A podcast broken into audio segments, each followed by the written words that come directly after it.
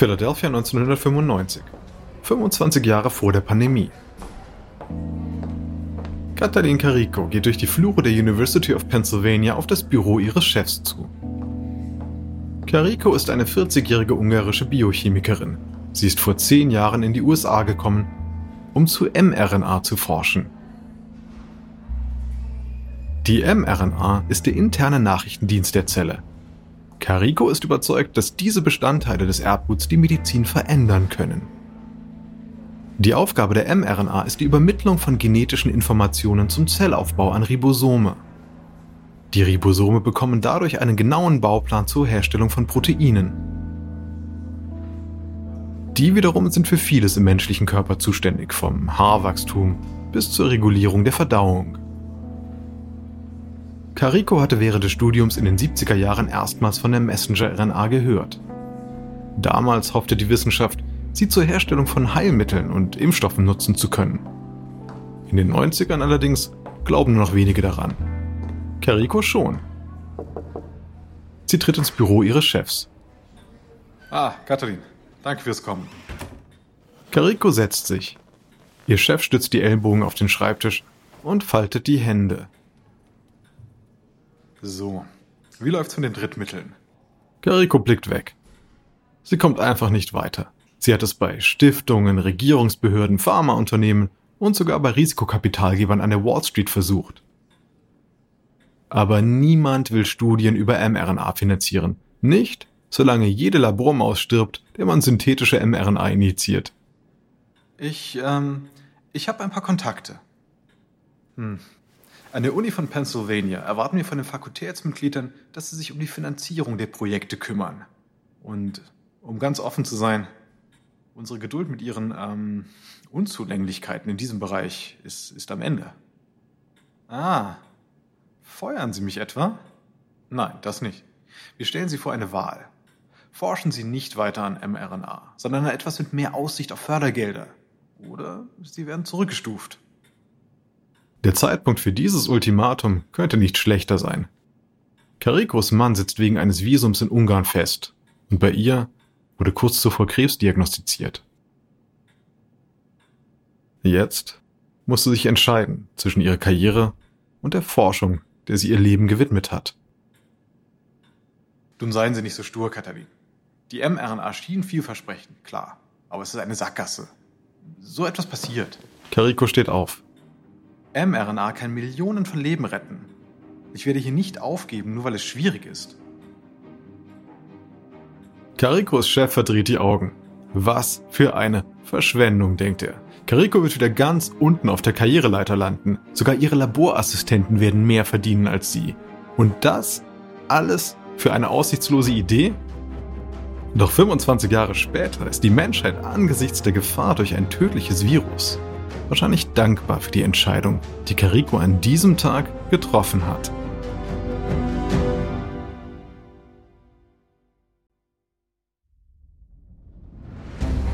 Ich bin Alexander Lange für Wandery und das ist Kampf der Unternehmen.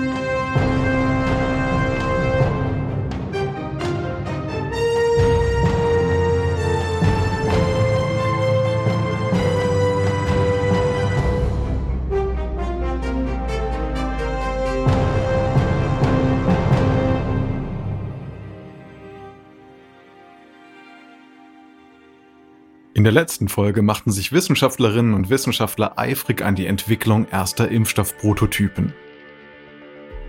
Zu den Spitzenreitern im Rennen gehören Moderna und BioNTech. Zwei Biotech-Startups, die hoffen, das Virus mit Hilfe der Messenger-RNA besiegen zu können. Bereits seit 50 Jahren schwärmen Wissenschaftler vom medizinischen Potenzial der mRNA. Aber kein einziges Medikament mit Botenribonukleinsäure ist bislang zugelassen worden. Investoren von Moderna und BioNTech haben ihre Aktien abgestoßen. Nach jahrzehntelanger Forschung kann die mRNA nun angesichts der Corona-Pandemie ihr Potenzial unter Beweis stellen. Das wäre allerdings nicht möglich ohne den verbissenen Kampf einer Frau für die wissenschaftliche Forschung. Dies ist Episode 2, der Hype-Zyklus.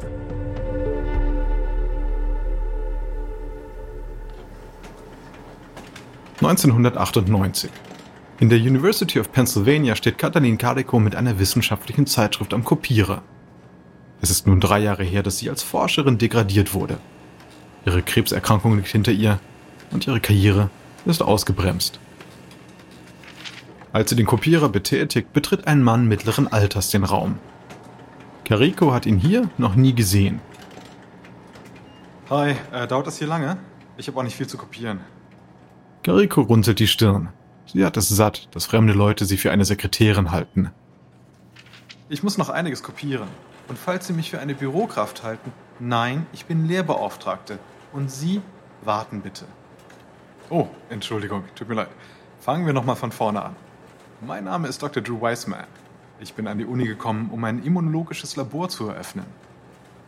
Und ich bin Dr. Katalin Carico.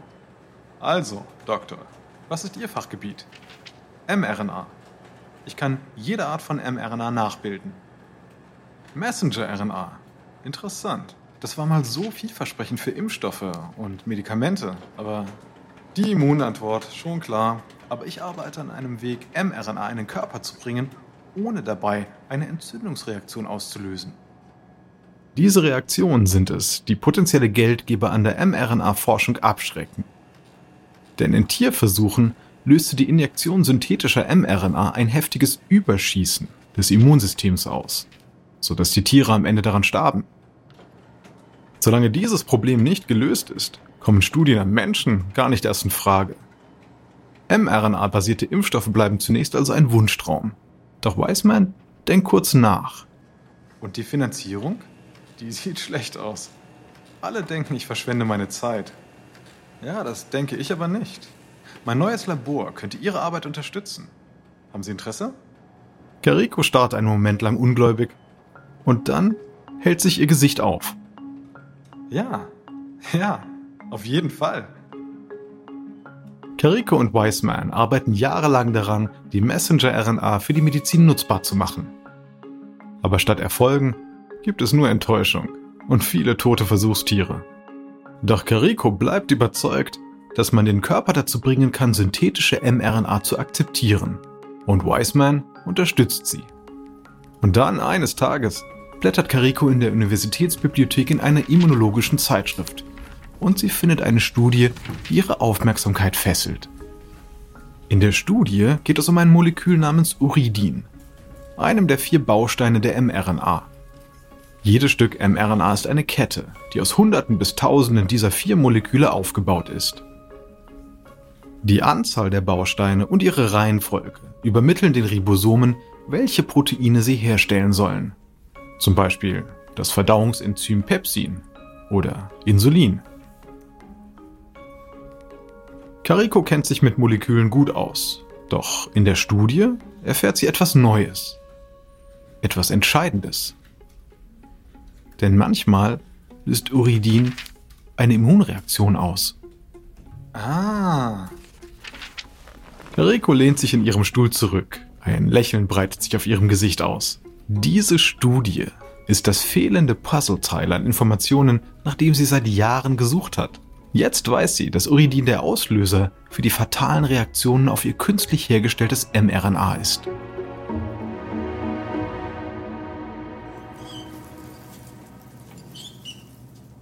Es ist 2005. Im Labor stachen Carico und Weissman auf die pelzigen weißen Mäuse, die in ihrem Käfig herumwuseln. Sie haben als erste die neue mRNA-Formel gespritzt bekommen.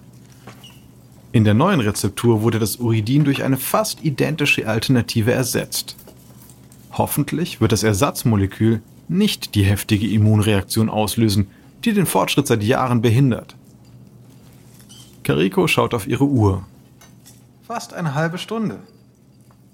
Wiseman beugt sich vor, um einen genaueren Blick auf die Mäuse mit ihren zitternden Tasthaaren zu werfen. Inzwischen sollte eine Entzündungsreaktion einsetzen. Es geht ihnen allen gut. Völlig in Ordnung. Die mRNA löst keine Immunreaktion aus. Es funktioniert. Wir haben es geschafft, Katalin. Wir haben es tatsächlich geschafft. Wir haben es geschafft. Es ist sieben Jahre her, dass die beiden sich am Kopierer getroffen haben. Und endlich zählt sich ihre Hartnäckigkeit aus. Denn mRNA-Medikamente haben eine Chance. Carico und Wiseman veröffentlichen im Jahr 2005 ihre Studie, lassen sich die Methode patentieren und gründen eine Firma, um alle Möglichkeiten auszuschöpfen. Doch es interessiert niemanden. Die wissenschaftliche Community hat das Interesse an mRNA verloren und nimmt die Entdeckung kaum zur Kenntnis. Risikokapitalgeber lehnen es komplett ab, ihr Unternehmen zu finanzieren. All die Arbeit. Scheinbar umsonst. Doch dann nimmt jemand anderes den Staffelstab in die Hand.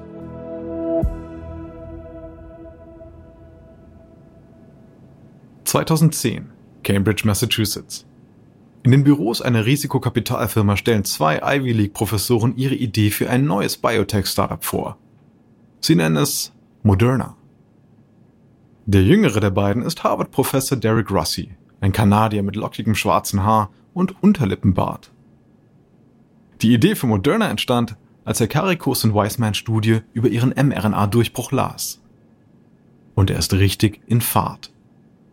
Das Potenzial von mRNA ist enorm. Es öffnet die Tür für alle Arten von Behandlungen und Impfstoffen.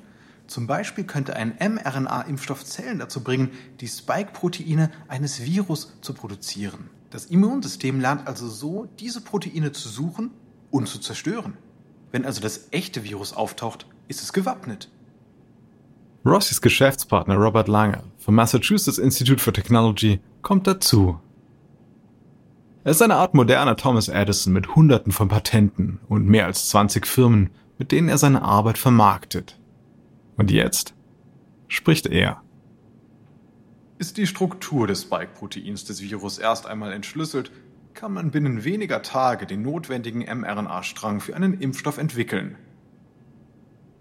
Mit mRNA können neue Medikamente in nur wenigen Wochen entstehen. Ein Risikoinvestor wirft ein. Moment, äh, verstehe ich das richtig? Sie sagen, mRNA ist wie, ist wie eine, eine Computersoftware für den Körper. Also Sie schreiben den Code und der Körper macht dann etwas anders. Boah, ja, das ist, das ist keine schlechte Analogie, ja. Und die mRNA besteht immer aus den gleichen vier Molekülen, ja? Ja. Die Bestandteile und Prozesse zur Herstellung von mRNA sind dieselben, egal welche Krankheit man behandelt. Dem Kapitalgeber wird das Potenzial der Technologie bewusst. Mit mRNA können neue Medikamente enorm schnell hergestellt werden. Aber nicht nur das. Im Gegensatz zu normalen Arzneien kann man für verschiedene mRNA-Medikamente dieselben Produktionsstätten nutzen. Eine Fabrik könnte also jede Art von mRNA-Heilmitteln herstellen. Die Produktion neuer Medizinprodukte würde keine neuen oder umgerüsteten Anlagen erfordern. Das Einsparpotenzial und die Flexibilität sind also enorm. Sie machen Milliarden von Dollar aus. Dutzende von Milliarden. Oder sogar noch mehr. Die Entwicklung von Medikamenten für seltene Krankheiten könnte endlich rentabel werden, da man keine neue Infrastruktur für sie aufbauen müsste. Eventuell könnte man sogar Therapien entwickeln, die auf die Krebszellen einer Person zugeschnitten sind. Der Risikoinvestor blickt auf die Professoren. Gut, aber wo ist der Haken? Lange antwortet. Zeit und Geld. Die Forschung besteht derzeit aus kleinen Laborexperimenten. Für den Schritt von Wirksamkeitsstudien zur Herstellung sind gewaltige technische Innovationen erforderlich. Es ist, es ist wie der Unterschied zwischen einem Butterbrot und der französischen Haute Cuisine. Moderna benötigt erhebliche Finanzmittel und viel Zeit, um zu forschen, Prozesse zu perfektionieren und ein Medikament bis zur Zulassung zu bringen. Doch der Lohn dafür wird enorm sein. Der Investor verbringt daraufhin Stunden, um nach Fehlern im Geschäftsplan von Moderna zu suchen. Aber er findet keine. Dies könnte eine einmalige Chance sein, die Pharmaindustrie komplett neu zu erfinden und damit natürlich ein Vermögen zu verdienen. Am nächsten Tag sagt er den Professoren seine Unterstützung zu. Aber er weiß auch, dass die Firma mehr braucht als nur Wissenschaftler. Sie braucht einen CEO, der die Geschäftsidee an weitere Investoren verkauft und die Entwicklung der Forschung vorantreibt. Und er kennt auch genau den richtigen Mann dafür.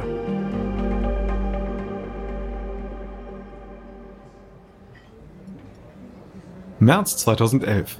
Stefan Bancel lädt seine Frau in einem gehobenen italienischen Restaurant in Bostons historischem Viertel Beacon Hill zu einem Abend mit Pasta und gutem Wein ein.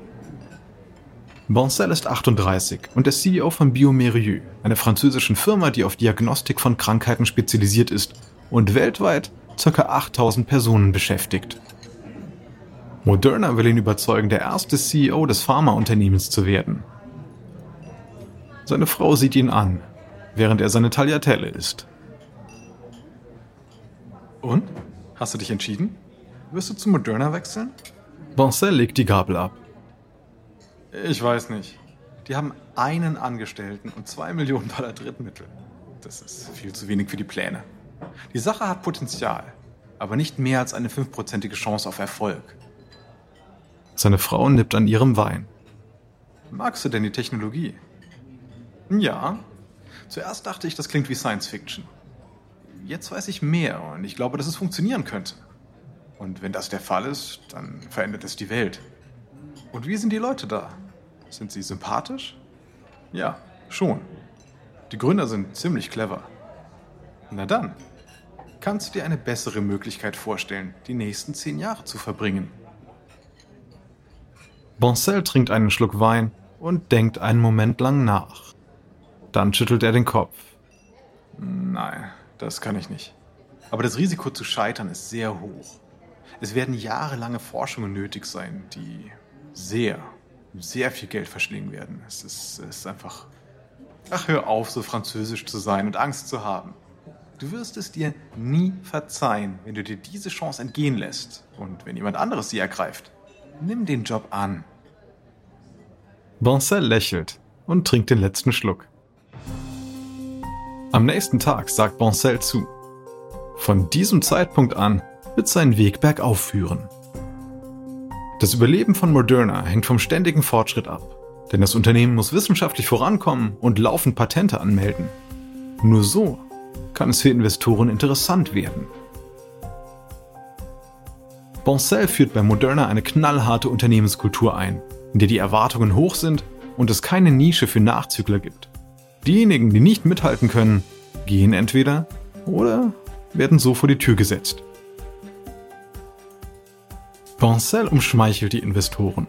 Er überzeugt sie mit Visionen von einer Zukunft, in der mittels mRNA geschädigte Herzen nach einem Infarkt repariert und individuelle Krebsbehandlungen ermöglicht werden. Doch nicht alle sind überzeugt. Einige glauben, dass mRNA dem Hype nie gerecht werden wird. Andere deuten Modernas Zurückhaltung bezüglich wissenschaftlicher Veröffentlichungen als Zeichen dafür, dass die Forschung hier ins Leere läuft.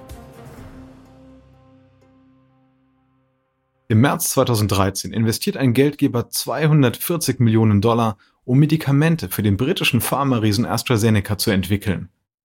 Die Vereinbarung gibt beiden Firmen einen großen Schub. Für AstraZeneca löst sie das Problem, dass die Firma keine neuen Medikamente in der Entwicklung hat. Die Wertsteigerung schützt das Unternehmen vor einer feindlichen Übernahme, wie sie der US-Rivale Pfizer kürzlich versucht hat.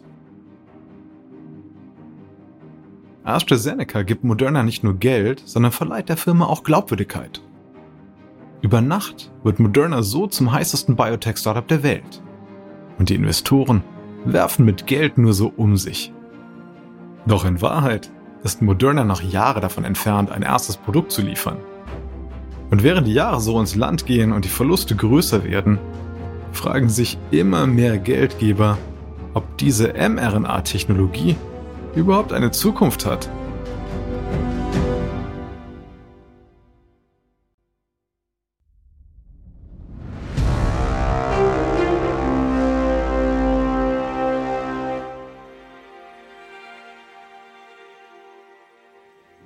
Februar 2017, der Hauptsitz von Moderna in Cambridge, Massachusetts. Im Konferenzraum findet gerade eine Besprechung des Führungsteams statt. Und ein neues Gesicht ist dabei. Und diese Person hat eine brennende Frage. Ähm, wo genau befinden wir uns eigentlich im Hype-Zyklus von Gartner? Ein Manager sieht verwirrt aus. Hype-Zyklus? Was, was ist das denn? Also das Diagramm der Beratungsfirma Gartner zeigt, wie sich die öffentliche Wahrnehmung einer neuen Technologie verändert. Es hat die Form einer Achterbahn. Erst am Anfang steigt die Kurve steil an. Das ist der sogenannte Gipfel der überzogenen Erwartungen. Und dann geht es abwärts in das Tal der Enttäuschungen. bevor ein Plateau erreicht wird. Also, wo in diesem Diagramm befinden wir uns jetzt? Eher Richtung Höhepunkt oder, oder am Tiefpunkt?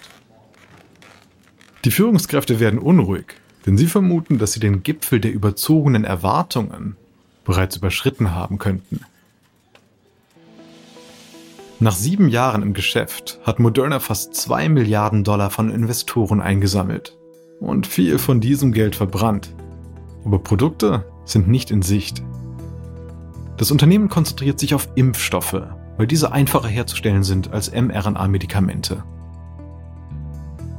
Doch auch andere Unternehmen forschen an mRNA. Der Wettbewerb verschärft sich. Der deutsche Konkurrent BioNTech macht gerade von sich reden. Der konnte die mRNA-Pionierin Kathleen Carico überzeugen, sich seinem Team anzuschließen und nicht Modernas. Modernas CEO Stéphane Bancel gibt allerdings nicht auf. Er glaubt, dass der Gewinner auf dem mRNA-Markt die Firma sein wird, die am schnellsten wächst. Diese Strategie hat schließlich bei Amazon und Uber funktioniert. Warum also nicht bitte auch bei Moderna?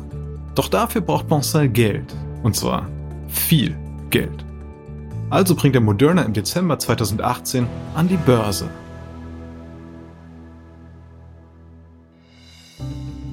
Der Börsengang bewertet das Unternehmen mit 7,5 Milliarden Dollar. Es ist der größte Biotech-Börsengang aller Zeiten und bringt dem Unternehmen 500 Millionen Dollar von Anlegern ein, die sofort auf die Aktien zugreifen. Doch kaum ist die Aktie im Handel, beginnt der Kurs zu sinken, weil sich vorsichtige Investoren dann doch zurückziehen. Der Handel beginnt an einem Freitag zu 22 Dollar pro Aktie. Bei Handelsschluss ist sie nur noch 19 Dollar wert. Und am Ende des Jahres steht die Moderna-Aktie bei armseligen 14 Dollar und 15 Cent. Das Unternehmen weiß nun, wo es sich im Hype-Zyklus befindet. Es hat das Tal der Enttäuschungen erreicht.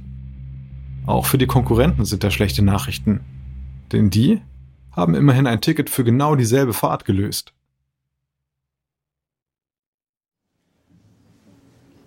September 2019. In Manhattan versucht BioNTech-Chef Uha Shahin eine Charmoffensive. Den nächsten Monat wird BioNTech an die Börse gehen. Und Shahin will, dass die anwesenden Investoren und Banker allesamt mitmachen. Aber es läuft nicht gut. Denn nach dem schwachen Abschneiden von Moderna beim Börsengang hat der Rummel um mRNA einen ziemlichen Dämpfer bekommen. Ein Hedgefondsmanager stellt Shahin eine Frage. BioNTech ist elf Jahre alt. Welche Produkte haben es bis zur klinischen Prüfung geschafft? Shahin reibt sich den Nacken. Amerikanische Investoren schwärmen von Broncels Auftreten als Businessman. Aber Shahin ist ein Wissenschaftler, dem das Geschäfte machen sichtbar unangenehm ist. Er würde jetzt viel lieber in seinem Labor sein. Wir haben, ähm, also, wir haben unsere mRNA-Technologie perfektioniert. So also verwenden wir zum Beispiel Lipid-Nanopartikel. Also das sind fetthaltige Hüllen, um die Messenger-RNA sicher in die Zellen zu transportieren. Mhm. Und äh, mRNAs sind sehr instabile Moleküle. Wenn sie in diese kleinen Fettpartikel verpackt sind, werden sie im Körper nicht zu schnell von den Enzymen abgebaut. Shahin merkt, dass sein Publikum ziemlich verwirrt ist und dass er vom Thema abweicht. Ähm, aber natürlich haben wir auch einige Produkte wie den Grippeimpfstoff in der Pipeline, den wir in Zusammenarbeit mit Pfizer entwickeln. Die Banker allerdings wollen viel lieber etwas über Heilmittel gegen Krebs und Herzmedikamente hören. Sachen, die die Menschen jeden Tag einnehmen müssen. Denn das sind Produkte, die wirklich Geld abwerfen. Grippeimpfstoffe sind unrentabel, da sie nur einmal im Jahr verabreicht werden. Im Oktober 2019 floppt der Börsengang von BioNTech. Das Unternehmen wollte 250 Millionen Dollar einnehmen. Es verfehlt dieses Ziel um 100 Millionen. Und gleich am ersten Handelstag stürzt die Aktie um 5% ab. Auch Moderna hat damit zu kämpfen, die Investoren bei Laune zu halten. Das Unternehmen rechnet mit weiteren zwei bis vier Jahren bis zur ersten Zulassung eines seiner Medikamente. Und die großen Investoren haben die Nase voll von großen Versprechungen. Sie wollen Ergebnisse und Gewinne. Manche steigen aus. Als also das Jahr 2020 anbricht, scheint die ganze mRNA-Blase zu platzen.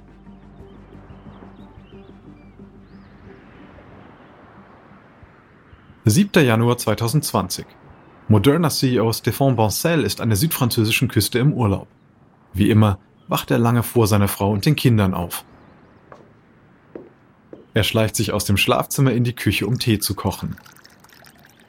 Durch das Küchenfenster sieht er Möwen über dem Mittelmeer kreisen. Die ersten Sonnenstrahlen tauchen am Horizont auf. Nebenbei blättert er auf seinem Tablet durch das Wall Street Journal. Er liest Artikel über Waldbrände in Australien, Spannungen zwischen Amerika und dem Iran und über Harvey Weinstein, der in Los Angeles wegen Sexualverbrechen angeklagt wird. Und ganz unten, in der Rubrik Weltnachrichten, entdeckt er eine Schlagzeile, die ihn sofort hellwach macht. Sie lautet Mysteriöser Virusausbruch in China gibt Gesundheitsbehörden Rätsel auf. Es geht um das Auftauchen eines Virus in Wuhan, Boncel schreibt eine E-Mail an Barney Graham, den stellvertretenden Direktor des Impfstoffzentrums der US-Regierung. Graham unterstützt Moderna bei Tests, die herausfinden sollen, wie schnell sich Impfstoffe bei einer Pandemie herstellen ließen. Hey Barney, wissen Sie etwas über das Virus in Wuhan?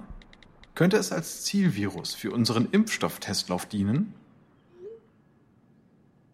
Einige Stunden später meldet Graham zurück. Wenn es ein Coronavirus ist, wäre das eine gute Wahl für den Test.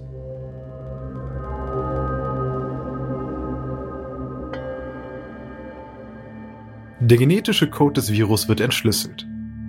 Er wird das Know-how von Moderna und BioNTech auf die ultimative Probe stellen. Denn die Zeit der Tests ist jetzt vorbei. Die mRNA-Technologie muss jetzt liefern. In der nächsten Episode suchen die Impfstoffhersteller nach Produktionspartnern, die Welt geht in den Lockdown und die ersten Studien am Menschen beginnen.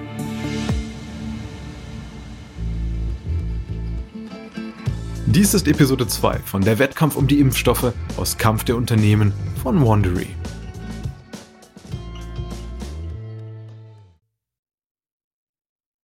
Ein kurzer Hinweis zu den Dialogen, die Sie soeben gehört haben. Wir wissen natürlich nicht genau, was gesprochen wurde. Doch die Dialoge basieren nach bestem Wissen auf unseren Recherchen. Ich bin Ihr Sprecher, Alexander Langer. Tristan Donovan hat diese Geschichte geschrieben. Karen Lowe ist unsere leitende Produzentin und Redakteurin.